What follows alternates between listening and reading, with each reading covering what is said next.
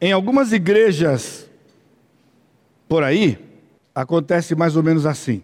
O Senhor me mandou dizer para você hoje à noite que aquilo que você está passando, aquilo que está acontecendo com você, a palavra dele é o seguinte: confie nele, porque ele já tem um plano para você. Será que existe uma falha na nossa estrutura quando nós pastores não temos agido dessa forma? Eu estava pensando ali enquanto a gente cantava de fazer isso sem explicação nenhuma, simplesmente chegar aqui na frente e dizer para vocês exatamente isso. Aquilo que você está passando, o Senhor me mandou dizer para você que só você confia nele porque ele já tem um plano traçado para isso aí. Como você receberia isso aqui? Por que nós não fazemos assim? Por que eu não faço assim? Porque o problema não é o que Deus nos manda dizer. O problema é o que fazemos com aquilo que o Senhor nos manda dizer. Porque você podia ficar impressionado, impressionada, porque você entrou por aquela porta ou por aquela porta lá, com o coração apertado, angustiado, com um problema que você já vem administrando há tempos, talvez, com alguma coisa que tem tomado você, que tem dominado você, que tem afligido você, que tem afetado você, que você não tem tido a menor condição e controle sobre isso. E isso ia tranquilizar o seu coração se eu lhe dissesse. Agora, a questão é: você vai confiar no Senhor? Qual é a capacidade que nós temos de confiar no Senhor? Por nós mesmos. Você entende que não é uma simples questão de trazer para você uma palavra do Senhor? E você sair daqui é, empolgado, empolgada, ou assim, tipo, poxa, a igreja está mudando, porque o pastor falou um negócio, olha, e realmente eu estou passando por uma aflição, e eu vim para cá esperando uma, alguma coisa do Senhor. E o pastor, sem saber de nada, disse que eu tenho que confiar no Senhor. Agora, deixa eu dizer outra coisa para você, importante. Confiar no Senhor é sinônimo de vida cristã. Então, se nós não estamos confiando no Senhor, nós estamos sofrendo. Porque os, os problemas chegarão, eles virão sem avisar, eles nos pegarão de surpresa, na maior parte das vezes. E desde o dia que você foi alcançado por Jesus, que você entendeu de Jesus, você tem ouvido que nós precisamos confiar no Senhor. E tudo aquilo que tem acontecido na sua vida e na minha ao longo desses anos, ao longo dos anos da sua conversão, tem sido oportunidades para que nós apliquemos isto, ou seja, confiemos no Senhor. Há cânticos, nós cantamos isto. Então, o problema ainda está como nós respondemos aquilo que o Senhor está dizendo. Porque realmente, não há um aqui sequer, um qualquer de nós, que esteja passando ou vai passar amanhã. Quantas vezes você lembra que eu preguei no culto à noite, chega na segunda-feira, bum, alguma coisa aconteceu?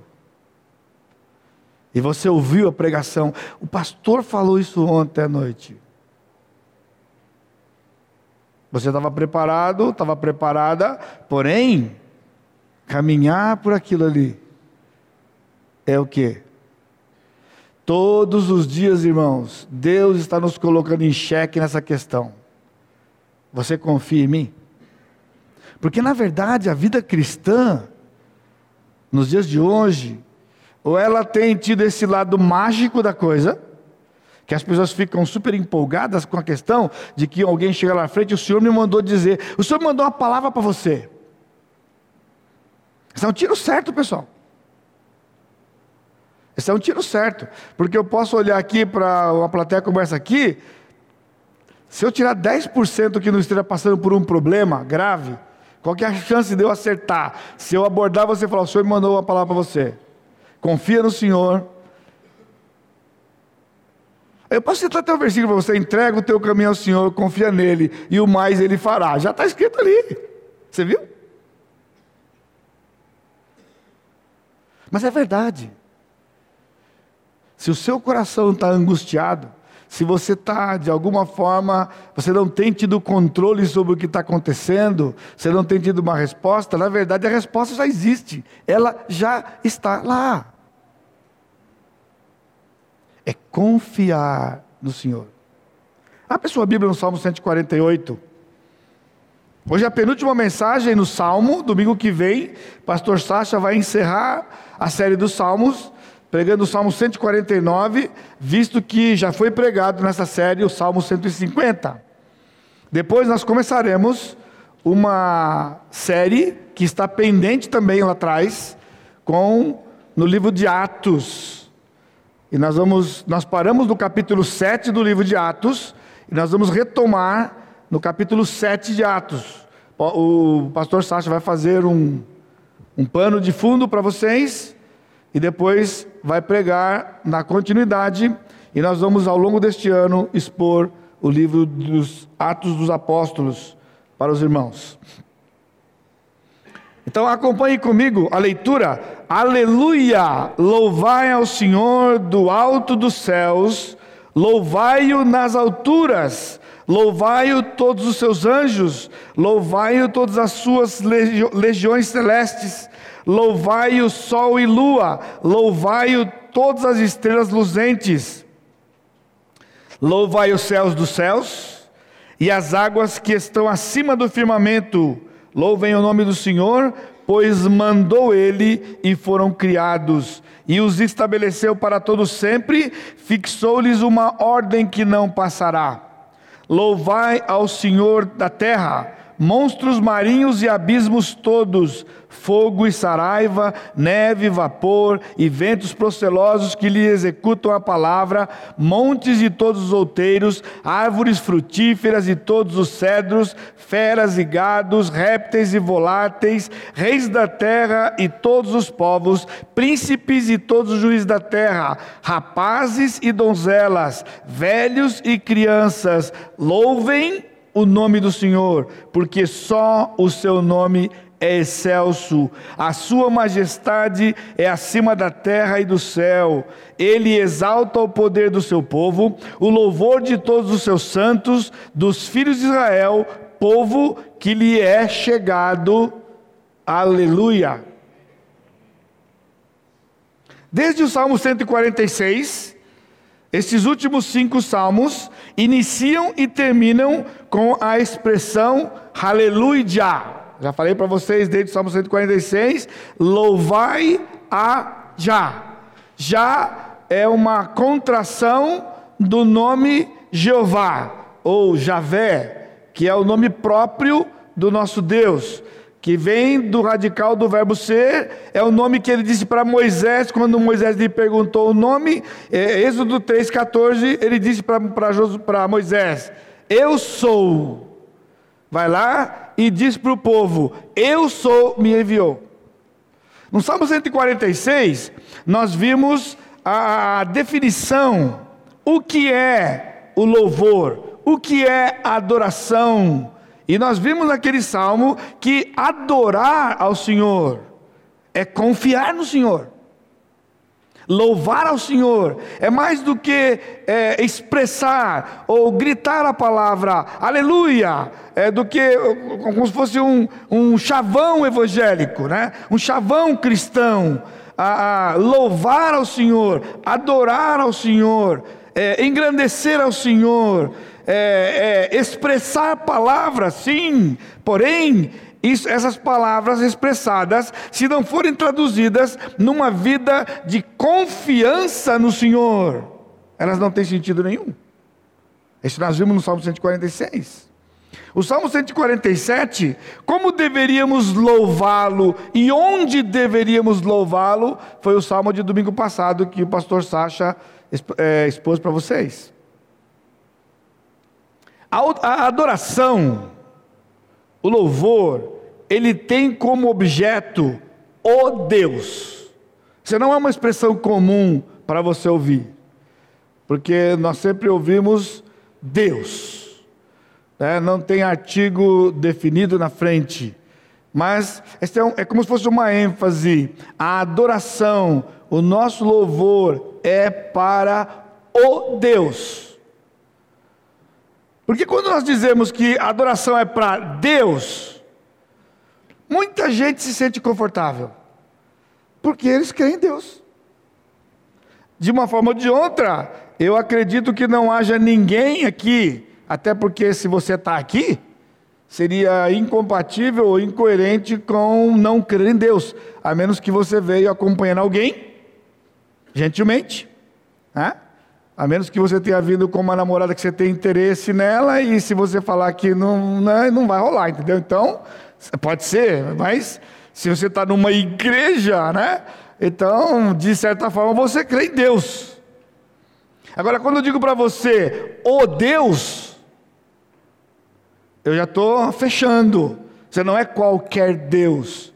Então no Velho Testamento era mais fácil, porque quando ele se apresentou e Moisés perguntou para ele, tá aí, eu chego lá e falo que Deus me enviou, onde num, num país onde tinham dezenas de deuses, você está entendendo? A pergunta de Moisés, ela não era uma pergunta qualquer. Era uma pergunta que tinha fundamento, porque Moisés havia vivido 40 anos no Egito, ele conhecia a cultura do Egito, ele conhecia as divindades do Egito, ele havia ouvido histórias dos seus pais de um Deus, mas não tinha conhecimento, não conhecia esse Deus. Ele ficou 40 anos no deserto, apacentando as ovelhas do seu sogro, e também não tinha conhecimento do Senhor. Então, quando ele viu aquela sarça, que ela, ela queimava, mas não se consumia, ele achou interessante, ele se aproximou, e quando ele se aproximou daquilo ali, ele ficou mais surpreso ainda, porque realmente ela não se consumia.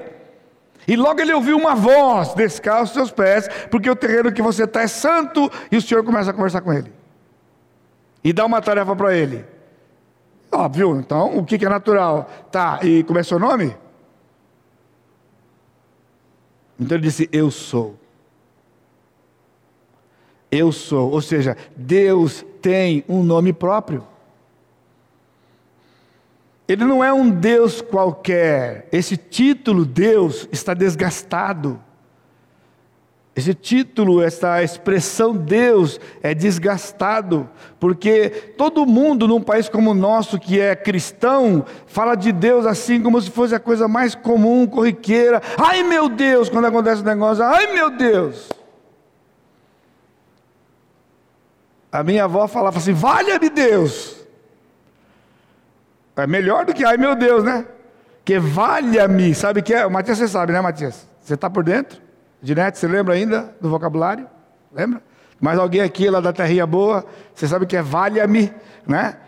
É? Ou valei-me, né? Mas é valha-me Deus. Eu falava assim. Minha mãe de vez em quando soltava umas dessas também, valha-me Deus. E nem conheciam Deus. Nem conheciam Deus. Estavam apelando para alguma coisa. Agora aqui, aleluia, é louvar a um Deus específico que tem um nome. E o seu nome é o nome que o distingue de toda e qualquer outra divindade criada pela mente humana. Então, então nestes salmos, há uma lista dos seus atributos.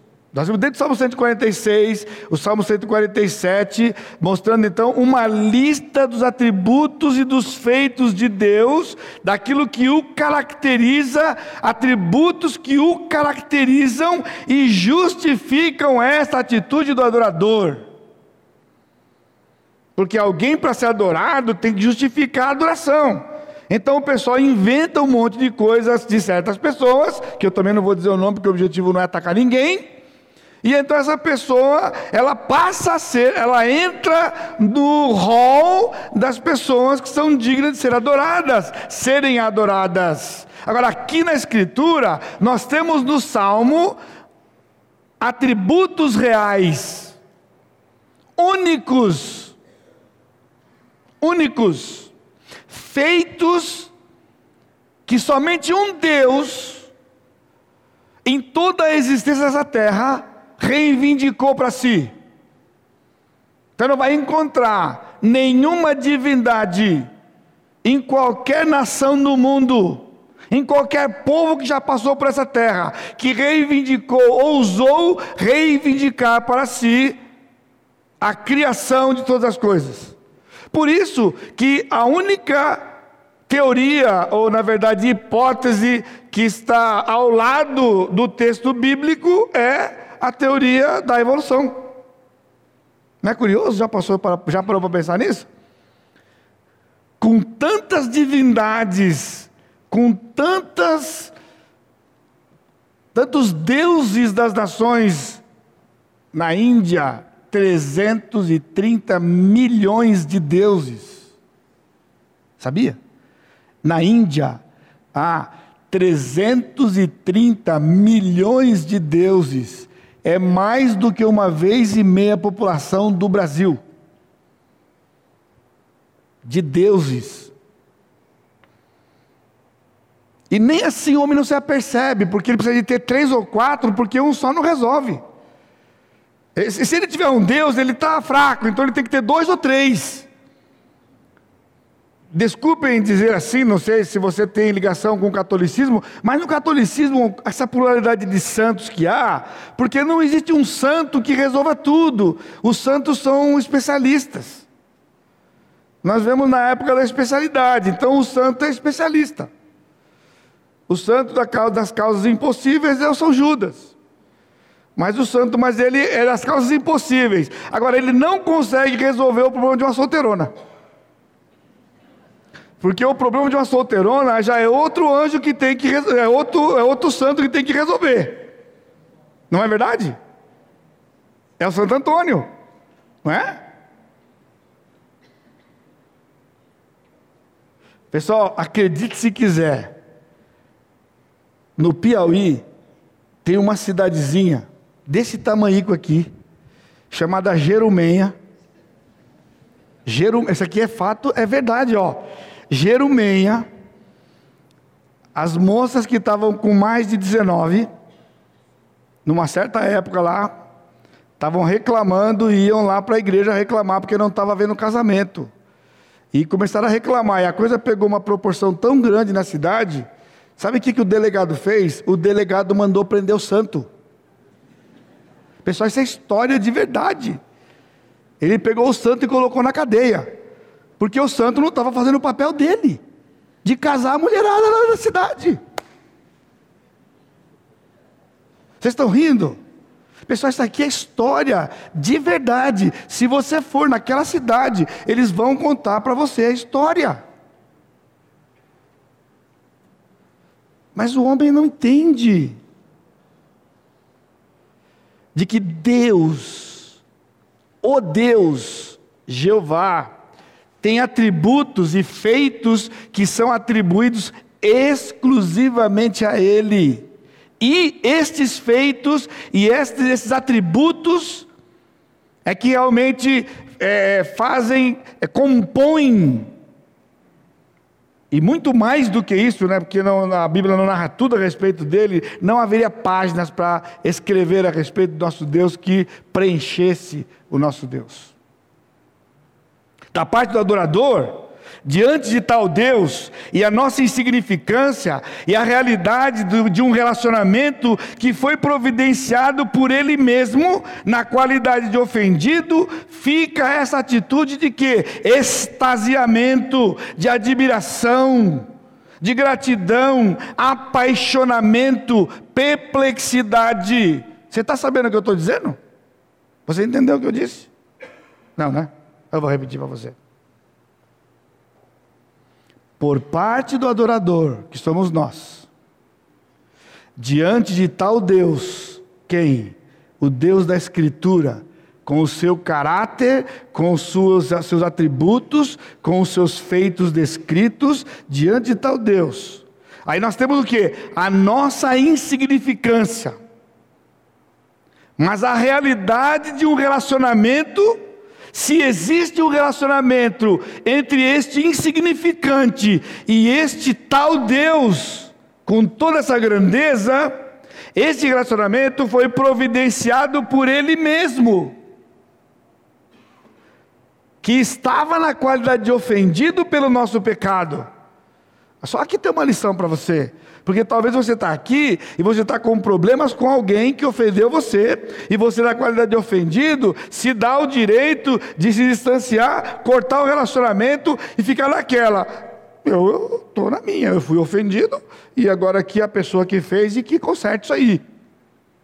Essa atitude mais humana e mais comum.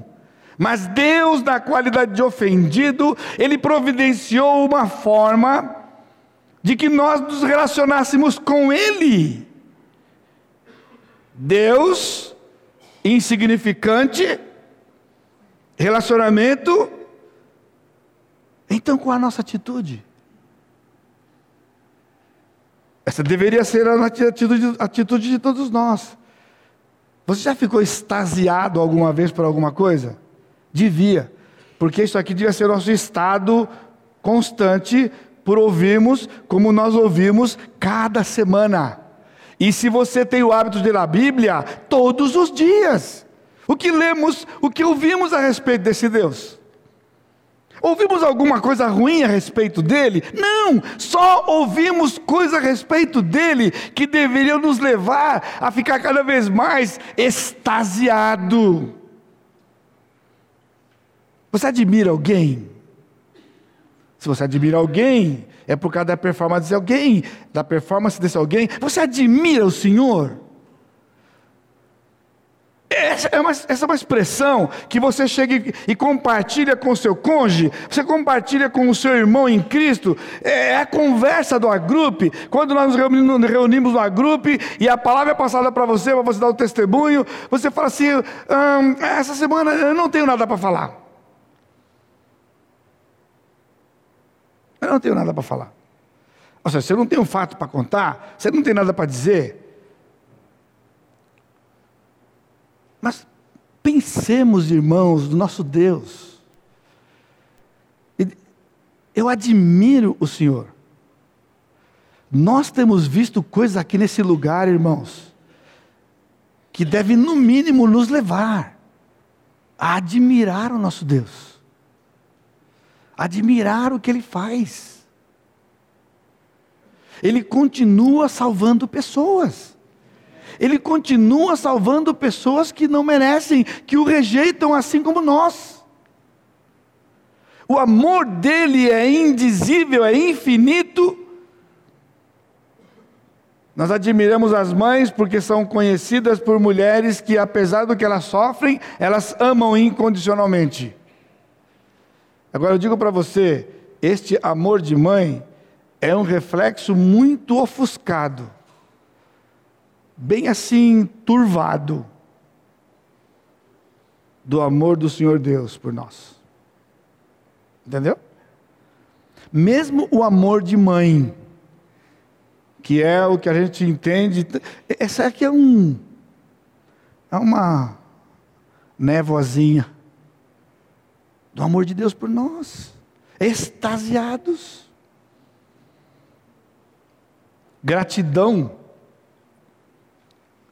apaixonamento. Aí eu penso, pastor, mas a palavra paixão é uma palavra ruim.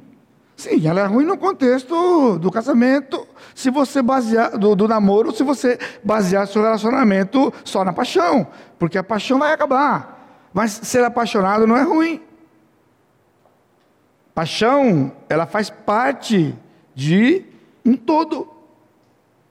Você é apaixonado pelo Senhor? Agora, se você for apaixonado pelo Senhor, mas você não amar o Senhor, então na paixão você não vai obedecer o Senhor, entendeu? Mas apaixonar-se pelo Senhor, você se considera um. Nós cantamos aqui, né? Seres apaixonados, somos apaixonados pelo Senhor. Então o salmista nos deixa claro que a maior, mais significativa reação que o adorador deve ter diante deste Deus, com toda a sua performance, é confiança e esperança. Por isso eu não precisava chegar aqui e dizer para você: o Senhor me mandou dar uma palavra para você. O problema que você está passando é só você confiar nele, porque ele tá, já tem um plano. Isso aqui é o óbvio, isso aqui é chover no molhado. Pessoal, isso aqui é dizer o que você escuta toda semana. Então, aleluia é expressar isso. Eu confio no Senhor. Então, aí, como nós estamos diante da nossa insignificância, é onde você tem que ir para um lugar e falar: Senhor, eu confio, mas não confio. Eu quero confiar, mas não consigo.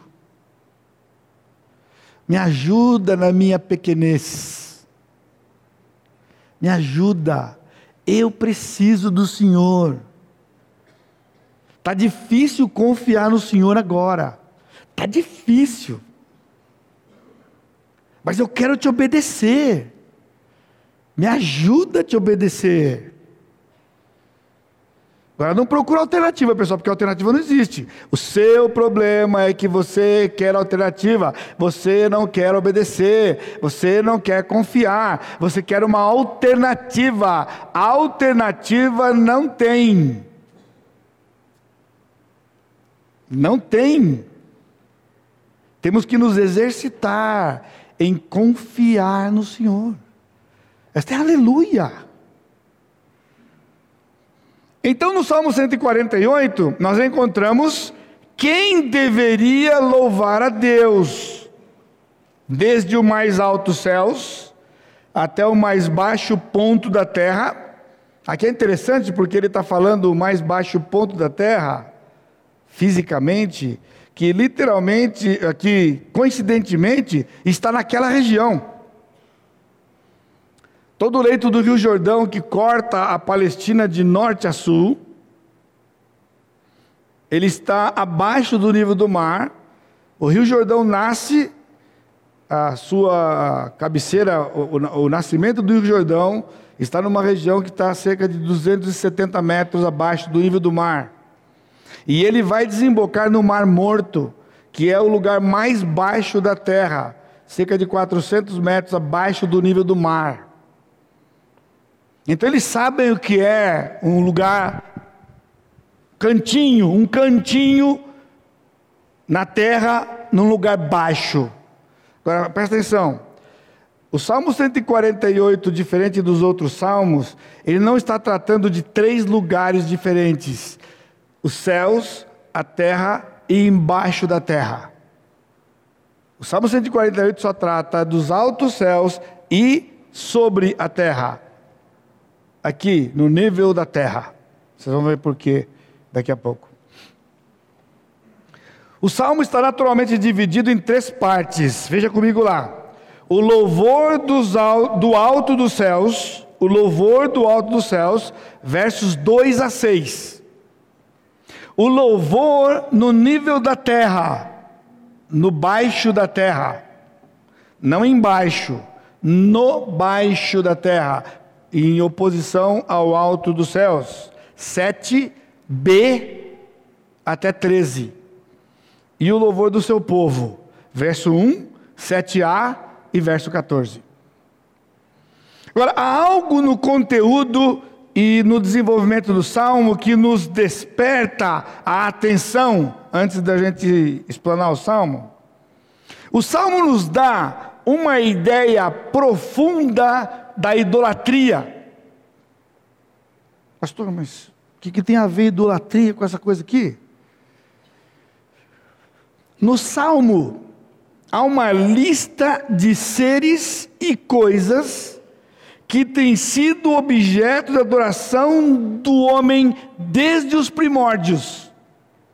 Então, o Salmo 148, ele é muito significativo dentro do saltério e principalmente nestes últimos cinco salmos, que são salmos de louvor e adoração ao Senhor, um conclame à adoração do Senhor, porque agora é quem deve adorar, quem deveria adorar o Senhor. Então ele começa anjos, legiões celestes, o sol, a lua, as estrelas, o céu dos céus, as águas que estão acima do firmamento, Depois, a partir do versículo 7, na terra, monstros, monstros marinhos e abismos, fogo, saraiva, neve, vapor, ventos, montes, outeiros, árvores frutíferas, cedros, feras, gados, répteis. Olha a lista, quase todos estes aqui. Em algum lugar desta terra, nós encontramos pessoas que estão adorando estes seres. Você está entendendo aqui a coisa do salmista? Aquilo que o homem tem usado para adorar, o salmista está dizendo, eles na verdade adoram o único Deus porque não são deuses, são criação do nosso Deus. Então, tudo aquilo que o homem usa para adorar, se apegar, se agarrar, o que? Confiar. O Velho Testamento todo foi escrito numa cultura onde o pessoal, o pessoal se agarrava num pedaço de pau, numa escultura em alguns lugares do Velho Testamento, como o livro de Isaías, ele dá detalhadamente como que o pessoal fazia. Pega uma madeira, o camarada vai lá na mata, ele escolhe um pedaço de pau específico com todo cuidado, e ele pega aquele pedaço de pau, ele leva para alguém, aquela pessoa esculpe ali um Deus para ele, e depois ele pega aquilo, leva para casa, e ali ele transforma no seu Deus. A Bíblia está falando aqui de cedros. Esse era um tipo de madeira que eles usavam para fazer ídolos na época. O salmista, crendo na existência de um único e soberano e majestoso Deus, declara que ele e somente ele recebe adoração de toda a sua criação. Toda a criação do Senhor adora o Senhor que é o único Criador. Com uma exceção. Uma exceção. Sabe qual é a exceção? O homem. O homem. O homem não adora o Senhor, ele adora a criação em vez de adorar o Criador. Por isso, o Salmo 148 tem uma mensagem especial deste processo de adoração. Então, a primeira parte, versos 2 a 6, o louvor do alto dos céus. Ele diz, versículo 2: Louvai-o todos os seus anjos Os anjos são seres adoradores. Desde que houve a queda de Satanás, a queda do diabo, quando ele decidiu ser igual a Deus, e ele contaminou outros anjos, que a Bíblia narra em Apocalipse na quantidade de um terço dos anjos, o Senhor soberanamente selou os anjos, de maneira que depois desta época, nenhum outro anjo vai deixar de fazer esse papel que é adorar o Senhor. E aqueles que seguiram o diabo não têm a menor possibilidade de voltar e se redimir e tornar um anjo bom de novo. A eles estão determinados, está determinado ir para o lago de fogo junto com Satanás e aqueles que vão seguir o, o, o Satanás e que não vão se render aos pés do Senhor Jesus. Então essa é uma informação ruim para você. Eu não posso passar muito rápido aqui, mas também não posso demorar aqui. Mas a lembrar, lembrar você.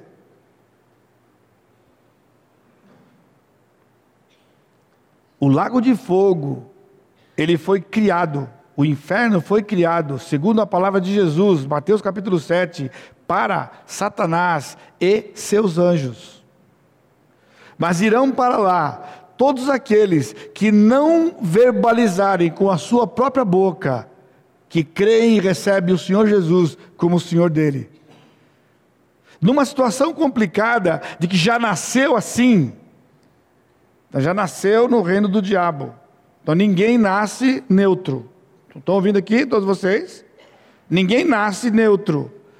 E aí você, então, durante a sua vida, você, vendo o jeitão da coisa do mundo, você procura ser bem, honesto, trabalhador, né? Entendeu? E achando que desse jeito você está mais para o lado de Deus do que para o lado do diabo. Não, não, não, não, não. Você já nasceu, nós, todos nós aqui nascemos já aqui, aqui. Palavra de Deus, palavra do Senhor, que não mente. E então, durante o nosso tempo de vida, podemos sair daqui e vir para cá. Aleluia, porque há essa possibilidade de sair daqui e vir para cá e confessar Cristo como único, suficiente e bastante Senhor da nossa vida. E então iremos para onde Ele vai. E aqui não é ter essa coisa de tentar ser bonzinho, não, está aqui. Pode vir para cá anjos, todos os seus anjos. Quando formos encontrar com o Senhor, nós veremos isso aqui.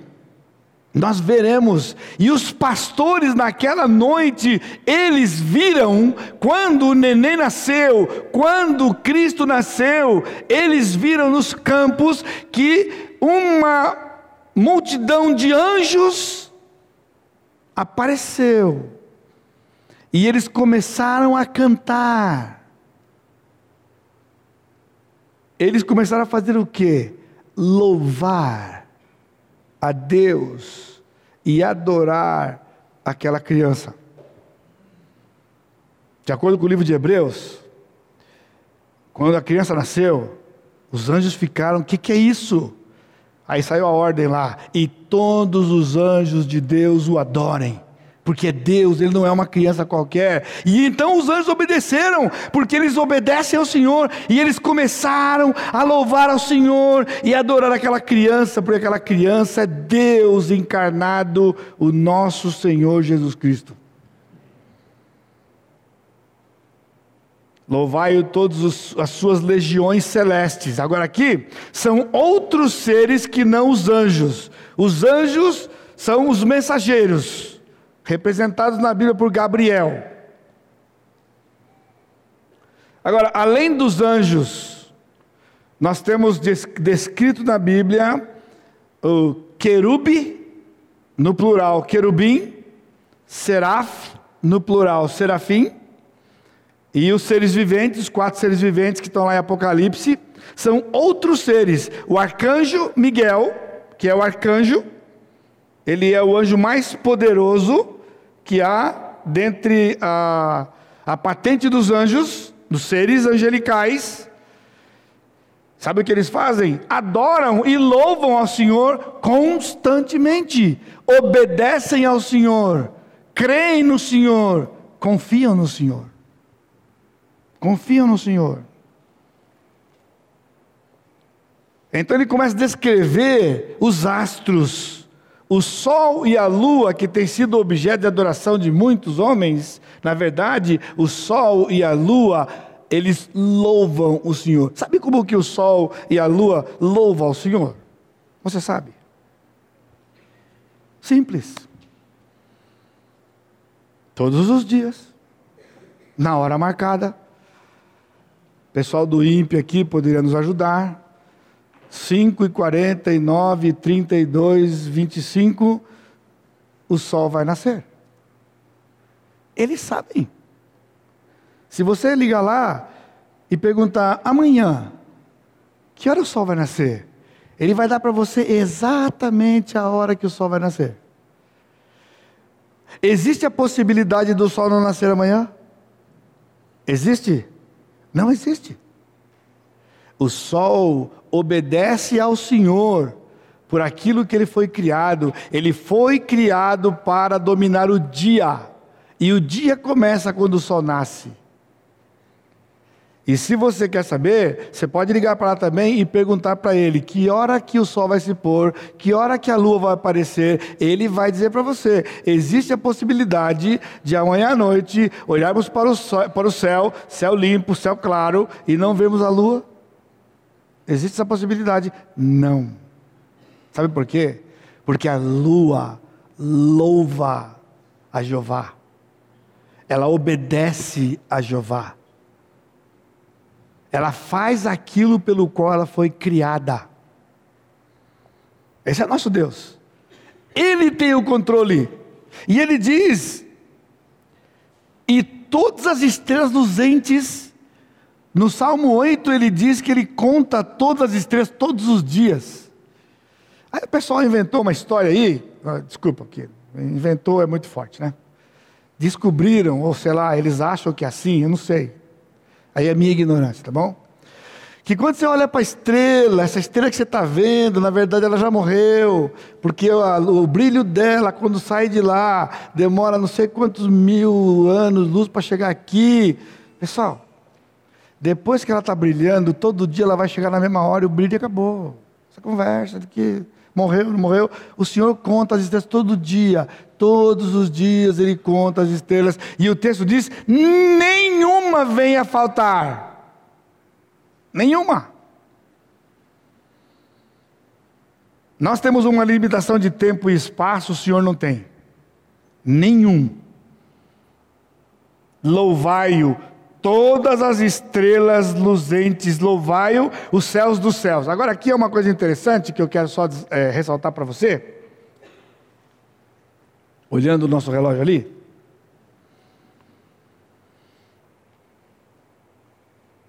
Até pouco tempo atrás, qual era a crença dos cientistas? Que tudo o que existia era o nosso sistema.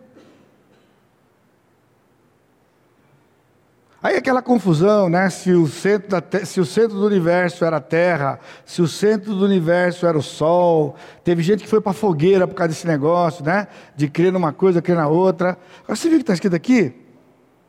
Louvai-o os céus dos céus. Então o salmista já tinha informação que isto que nós temos aqui, isso que nós enxergamos, não era tudo que o Senhor tinha criado. Que havia céus dos céus, outras galáxias, outros lugares com bilhões de estrelas como a nossa galáxia, com outros planetas, tudo fazendo parte do firmamento da criação de Deus, o grande ornamento que o Senhor fez. Se você quer ouvir uma pregação, ouça o retiro de casais, quando eu falei sobre como tudo começou, Gênesis 1, 2 e 3, mostrando que tudo isso, biblicamente, é o adorno para a terra porque o Senhor colocou o homem na terra e é o único lugar que existe vida é aqui, e foi aqui que Jesus nasceu, foi aqui que ele morreu, foi aqui que ele trocou a vida dele pela nossa e em nenhum outro lugar.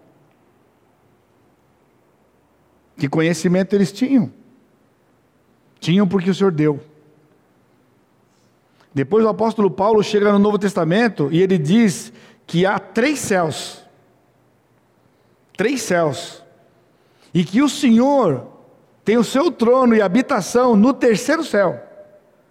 Portanto, aquela revista é mentirosa, porque ela fala de sete, quando não existe sete, são três. Agora, a revista, ela está dizendo uma coisa, é da minha infância, talvez nem existe mais hoje, eu acho que essa revista, né? O sétimo céu. Porque o sétimo céu era o lugar da fofoca. E quando havia as coisas impossíveis do amor, que estava no sétimo céu não consegue ter amor aqui na terra, apela para o sétimo céu. Ou seja, de verdade, lugar que nem existe. Essa, essa, é a crença do homem, né? Não acredita num amor verdadeiro, não acredita num amor de verdade, um amor que suporta todas as coisas, porque este amor habita o terceiro céu. E aquele que demonstrou o grande amor por nós está à direita dele no terceiro céu. E é o lugar para onde iremos se você vai para lá. Águas que estão acima do firmamento. Quando o Senhor criou a terra, havia águas aqui na terra e havia uma névoa que cobria toda a terra. E era igual a, a, a, névoa das nuvens e mais a terra, tudo junto. Então ele separou, ele separou. E esses fenômenos físicos que nós conhecemos hoje, que já veio depois do, da queda, da formação das nuvens, esta água toda que está no céu. Esta água toda que está no céu, louva ao Senhor, porque só despenca de lá a hora que Ele quer. Então o pessoal pode fazer pesquisa, pode fazer previsão meteorológica, que vai. Na verdade, pessoal, é todo dia que a gente escuta no, no, no jornal o que, que é. Inundou não sei aonde. Todo ano é a mesma coisa. Só tem um detalhe, né? Muda o lugar. O homem nunca consegue antecipar para se preparar. Ele vai falar dos ventos aqui. Esse é o drama americano. Eles investem bilhões e bilhões e bilhões de dólares para tentar antecipar meia hora um furacão. Meia hora e eles acabariam com o que acontece naquele país. Porque meia hora seria suficiente para poder tirar as pessoas do lugar e ele e o pessoal não consegue. Porque está escrito aqui que os ventos, as procelas louvam o Senhor, obedecem o Senhor, estão debaixo do seu poder e adoram o Senhor, o nosso Deus. Por que nós não confiamos no Senhor? Olha o que está no versículo 5: Louvem o nome do Senhor. Por quê? Pois ele, pois mandou ele e foram criados. Aqui é a palavrinha especial, bará, que aparece em Gênesis capítulo 1, e é só atribuída a Deus. Criar do nada. Só Deus cria do nada. Segundo, louvor da terra, aqui embaixo, versículo 7b, monstros marinhos e abismos todos. Alguma versão por aí tem dragão, ok? É interessante porque é, parece coisa da mitologia, não é? Mas a Bíblia fala de dragão em toda ela, desde Gênesis até Apocalipse, você vai encontrar a expressão dragão usada para o diabo, e ela dá é, é, descrições do dragão, do dragão, a semelhança daquilo que a gente encontra até em filmes. Então não é descartada a possibilidade de que existiu esse tipo de animal em algum tempo. Está traduzido aqui, monstro marinho é mais perto do original, monstro marinho, do que o dragão. Mas monstro marinho, então pode ser uma baleia, que seria talvez o, animal maior que do nosso conhecimento, pelo menos hoje, que habita né, os oceanos. O ponto é que os monstros marinhos louvam o Senhor fogo e saraiva, neve e vapor, ventos procelosos, que lhe executam a palavra. Você está entendendo? Executam a palavra do Senhor. Montes e todos os outeiros, versículo 9, árvores frutíferas, todo ano vai dar fruta. Agora, o homem tem complicado um pouquinho, tá? o homem tem complicado um pouco, a população cresce e, em vez deles plantarem mais, eles querem fazer com que as árvores deem mais do que elas deveriam dar. Então, eles forçam a natureza, cruzam, enfim, é o que nós temos hoje. Estamos com problemas aí com agrotóxicos, com tantas coisas que afetam a nossa saúde, porque o homem quer plantar menos e colher mais. Porque se você perceber o tamanho dessa terra, há lugar e espaço suficiente para se plantar e todo mundo poder comer.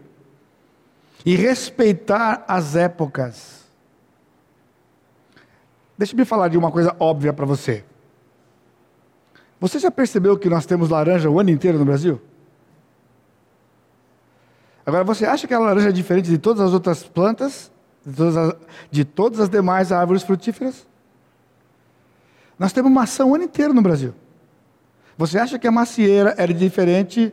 Eu e o pastor João Pedro, uma vez, onde está João Pedro? João Pedro, volte lá no seu. Lembra que nós fomos a Fraiburgo, né, lá no Santa Catarina, a terra da maçã. Terra da maçã, lugar lindo, pessoal. A gente faz uma excursão dentro das macieiras. Agora, por que temos laranja o ano inteiro? Porque o homem colhe a laranja, depois ele vai põe num processo. E você percebeu, chega, tem uma certa época que você vai em algum lugar, às vezes vou na padaria tomar suco, ela é verde, verde, verde, pessoal, por fora. E ela está comível. Às vezes está meio azedinha, mas não tão azeda que não pudesse ser comida nem dura o suficiente, né? Isso lá perto do dilúvio, pessoal, mais ou menos quando era criança, lá perto, usava-se carbureto para poder fazer isso aí, né? Punha no carbureto e aí ele amadurecia. O pessoal colhia aquele monte de banana, colocava numa caixa e punha jornal em cima delas, depois punha carbureto. O carbureto ele aquecia a, a banana e a banana amadurecia. O que você pusesse ali amadurecia.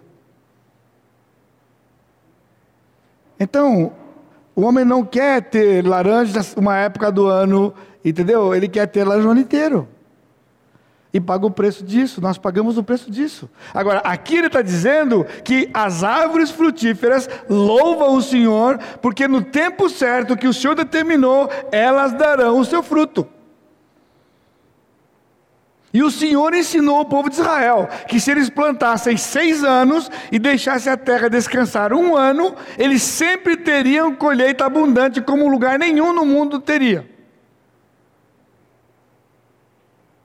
Quer discutir com o chefe? Você quer discutir com o chefe?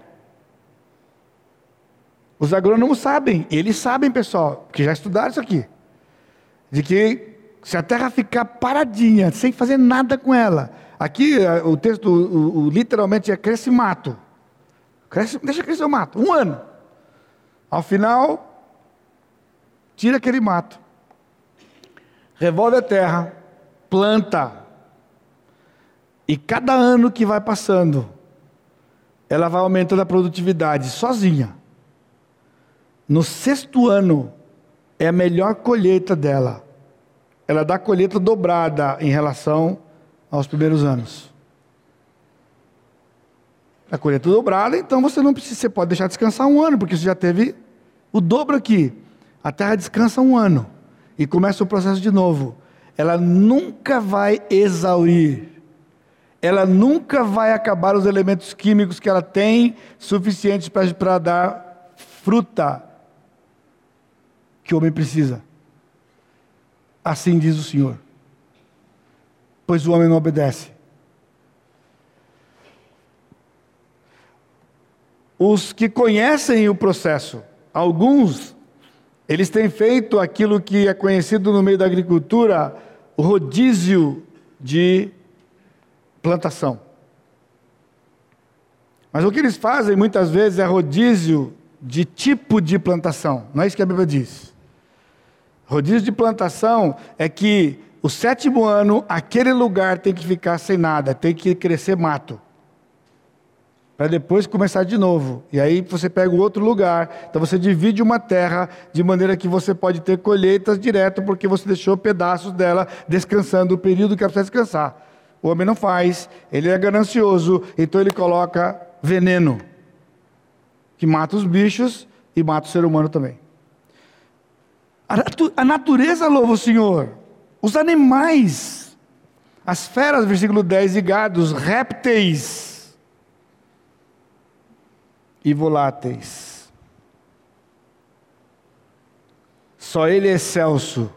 Veja versículo 3: Louvem o nome do Senhor, porque só o seu nome é excelso. A palavra excelso significa mais alto, elevado, colocado no lugar de destaque à altura. Agora, o salmo, ele foi escrito de maneira propositada numa sequência, começando com os anjos e terminando com os velhos e crianças. E se você observar aqui, depois de falar de todos os seres celestiais e os astros celestes, e depois de tudo aquilo que está na terra, inclusive os animais, ele passa a falar, por último, de uma espécie: reis, povos, príncipes, juízes, rapazes, donzelas, velhos e crianças. Aqui é tudo ser humano, nas suas diversas categorias. O que acontece? não louvam ao Senhor adequadamente? Louvam ao Senhor porque não pode se rebelar contra Ele. Agora, como a gente pode entender isso aqui?